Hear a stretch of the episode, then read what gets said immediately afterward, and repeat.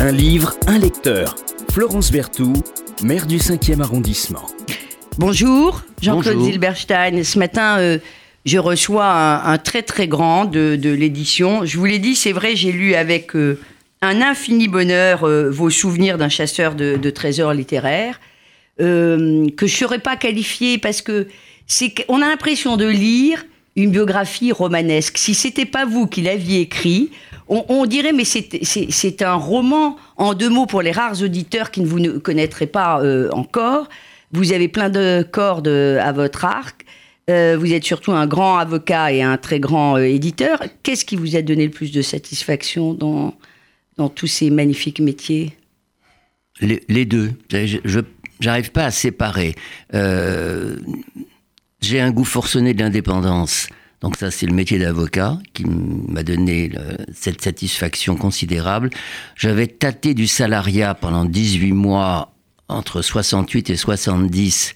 Je je répugne un peu à la, formule, mais j'en cours encore. Et euh, du point de vue intellectuel euh, et, de la, curiosité, euh, la fonction d'éditeur, évidemment, m'a comblé. Mais c'est un métier de liberté aussi, éditeur? Non? Un peu moins qu'on ne le pense, parce que il y a, il y a quand même des, il y a des passages obligés.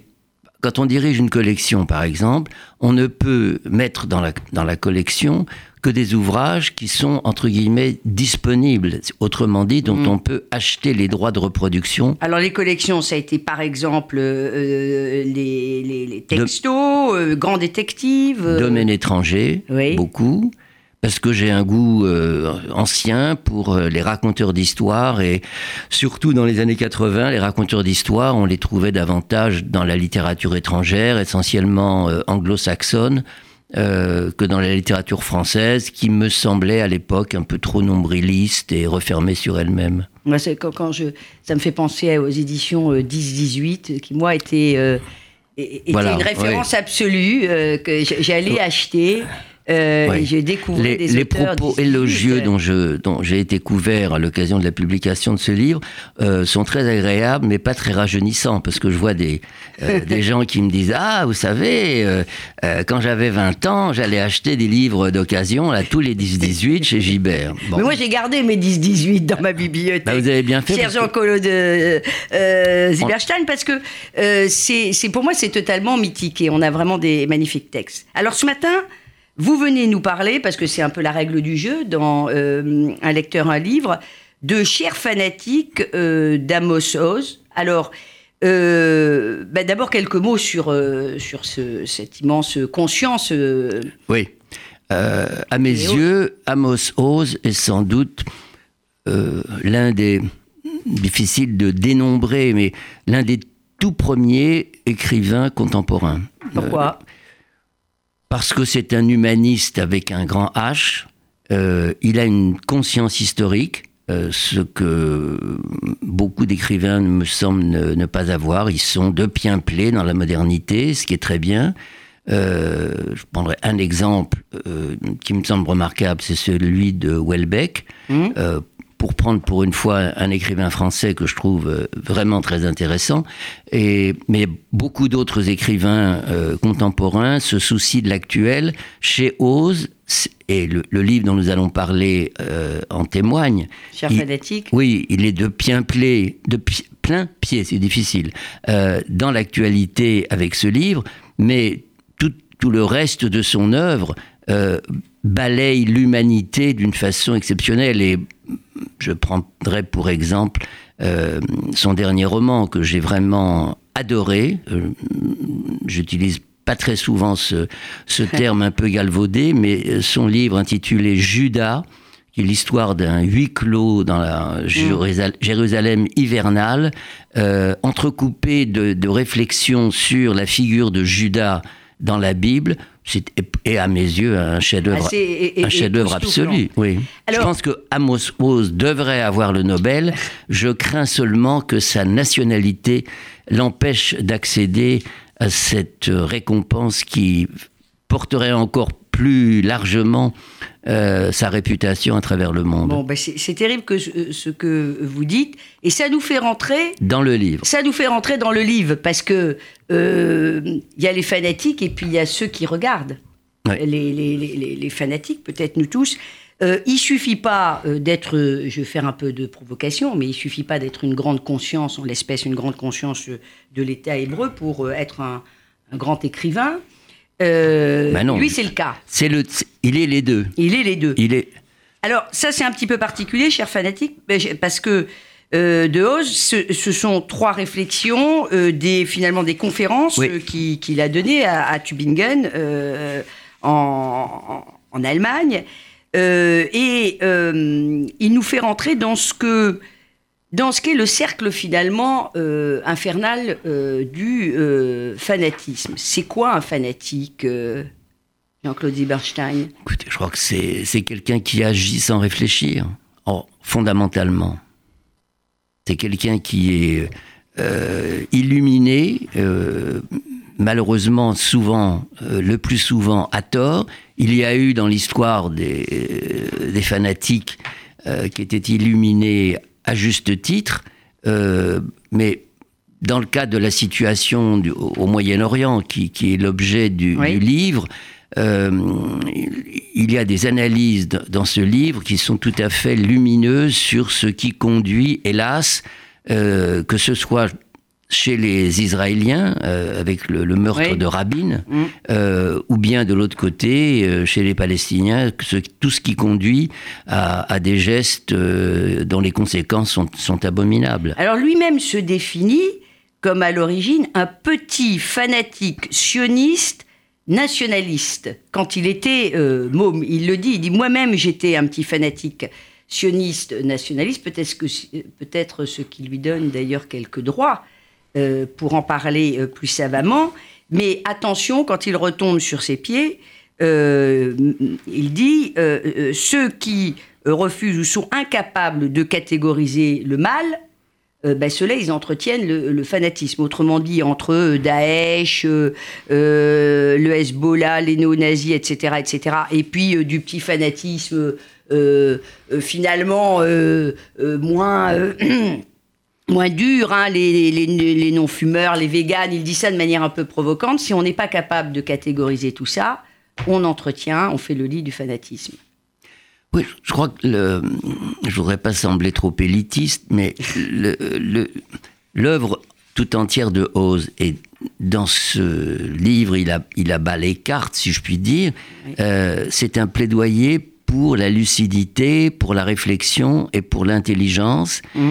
Euh, toutes qualités dont un, un vieil homme comme moi peut se demander si elles ne sont hélas pas en voie de disparition. Alors, il est bon que ça soit une grande conscience, quelqu'un comme Oz, un grand écrivain, euh, qui martèle. euh, vous savez, mon ami Jean Paulhan disait Qu'est-ce que l'inspiration? C'est de n'avoir qu'une chose à dire qu'on ne se lasse jamais de répéter. Il parle beaucoup de l'infantilisation croissante euh, des populations, euh, Oz. Il est obsédé par ça, ce qui est notre mal, le mal du siècle. Bah, tout est, tout est, Ces images tout, y contribue. Tout Tout, y y contribue, à commencer, euh, pardonnez-moi de le dire, par la majorité des médias. Alors, pas cette radio-ci. Je fais pour une Ouf. fois un compliment, mais euh, écoutez, quand je c'est- une incidence, mais quand je vois la façon dont est traitée euh, l'actualité euh, des, des gilets jaunes en ce moment par les médias, je suis assez consterné. Alors, chers fanatiques, je suis d'accord, chers fanatiques de Oz, il y a aussi euh, des, des, des réflexions évidemment puissantes sur c'est quoi le, le judaïsme? Oui. Écoutez, là, le- pour moi, la question reste entière. Pour moi, c'est purement culturel. Euh, étant né en 1938, j'ai connu la Deuxième Guerre mondiale et il est évident qu'après l'Holocauste, euh, la croyance religieuse, pour moi, est, euh, ne peut pas... Enfin, en ce qui me concerne, la croyance religieuse n'existe pas. Alors, quand je fais une boutade, je dis... on- Dieu était très occupé pendant tout ce moment. Alors, quoi, il jouait aux cartes, il aurait peut-être pu Oui, hein, s'arrêter 30 secondes. Il dit euh, Les Juifs ne sont pas des bâtisseurs de pyramides, ni de cathédrales magnifiques. Ils n'ont pas érigé la muraille de Chine, ni le Taj Mahal. Non, c'est exactement ce que vous dites. Ils rédigent des textes qu'ils lisent en famille. Alors, à l'occasion des fêtes et des repas, mais euh, beaucoup. Mais ils lisent. Je pense que c'est quand même. Euh, c'est le peuple du livre, euh, pas seulement de la Bible. Mm. je voyais récemment, je refeuilletais un vieux livre avec des photographies de Roman Vichnak sur les, les shtetl. Et alors, je me suis identifié à ces, à ces hommes barbus, mm. un livre, un grand livre entre les mains. Et ils sont plusieurs autour d'une table, et derrière eux, de hautes étagères, parce que les livres étaient volumineux à l'époque, bourrés de livres. Et je me suis dit, oui, mais euh, je suis de cette tribu-là. Alors, euh, en même temps, on lui reproche souvent euh, de ne pas croire finalement au peuple des élus. élus. nous sommes différents, non pas, non parce que certains d'entre nous n'ont pas encore vu la lumière, mais parce qu'il n'existe pas une lumière universelle, mais une multiplicité presque infinie. Pas une croyance ou une opinion unique, mais un éventail de, possibilités. ça, finalement, un intellectuel aussi. Ouvrir sur Vous parlez à un convaincu, moi j'ai tout, enfin, j'ai tout fait inconsciemment pour ne pas être ce que l'on appelait à un certain moment un homme unidimensionnel. Mmh. J'ai eu deux professions, euh, d'autres curiosités à côté, notamment en musique, puisque j'ai aussi été euh, critique de jazz, j'aime pas beaucoup le mot critique, mais enfin j'ai fait ah oui.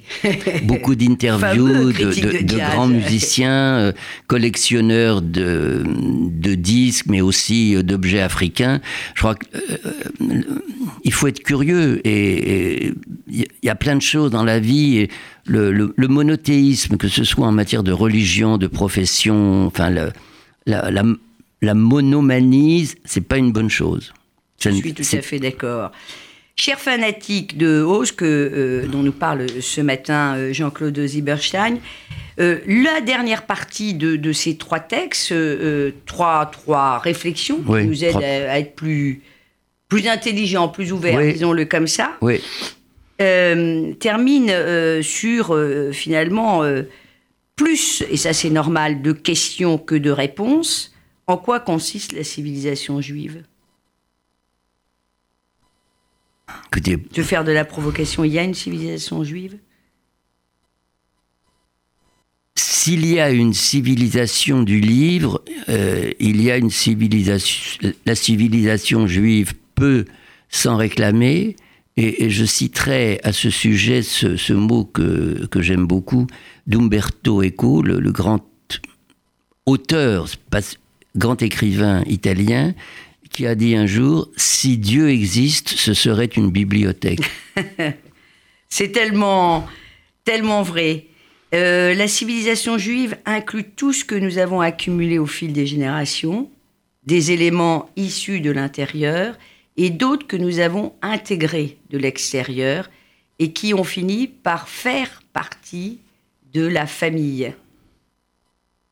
Alors, c'est encore très subjectif et égotiste que je vais dire, mais on m'a posé la question il y a l'an dernier, je crois.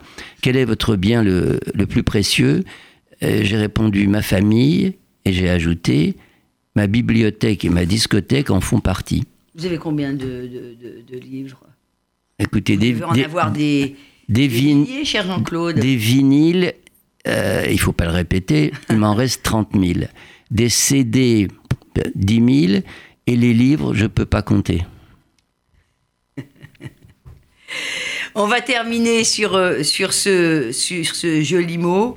Euh, Jean-Claude Zieberstein, c'est comme Amos Rose, c'est vraiment tout le contraire de la confusion et de la simplification. C'est pour ça qu'il existe aussi des grands éditeurs comme vous.